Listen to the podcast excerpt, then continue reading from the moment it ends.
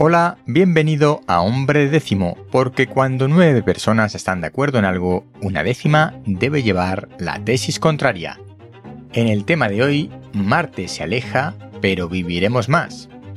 En esta nueva temporada estoy probando la efectividad de los nuevos contenidos y he decidido cambiar un poco la estructura de los artículos voy a probar a contar de forma muy breve varias noticias de manera que el que quiera pueda profundizar a partir de las fuentes originales de la información.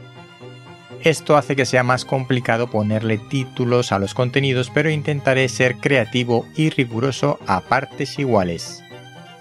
El tema de hoy, Marte se aleja, pero viviremos más. En primer lugar, Marte. La misión a Marte costará más de lo previsto. No es ninguna sorpresa que un presupuesto de algo innovador y con necesidades propias de desarrollo de algo único aumente su presupuesto. Da igual que estemos construyendo un estadio de fútbol único en el mundo o el primer viaje a Marte.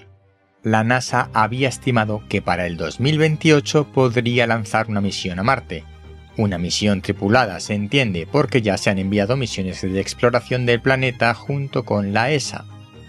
Un estudio independiente, que te dejo enlazado, aunque está en inglés, indica que los 4.000 millones de dólares que costaría el proyecto se quedan muy cortos y que la cifra real estará entre los 8.000 y los 11.000 millones de dólares.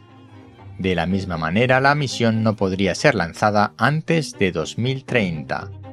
Para mí esto entra dentro de lo normal, incluso te diría que me parece muy pronto para lograr lanzar una misión que ponga un pie en Marte. Seguiremos las noticias al respecto, pero tal vez la NASA debería buscar aliados para esta misión. Y en la segunda parte del contenido, el cáncer podría convertirse en una enfermedad crónica. Puede que suene mal, pero al contrario, ¿qué pasaría si en vez de tratar el cáncer para hacerlo desaparecer, simplemente lo frenáramos para que no aflorara? Algo así es lo que se puede deducir de un nuevo estudio que ha logrado averiguar cómo funciona el interruptor interno que hace que nuestro sistema inmunológico, nuestro propio cuerpo, destruya las células cancerosas o células infectadas con determinados patógenos.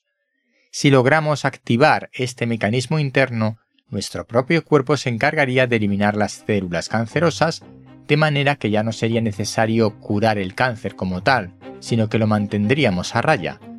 En el fondo es curarlo igualmente, pero el concepto es completamente diferente.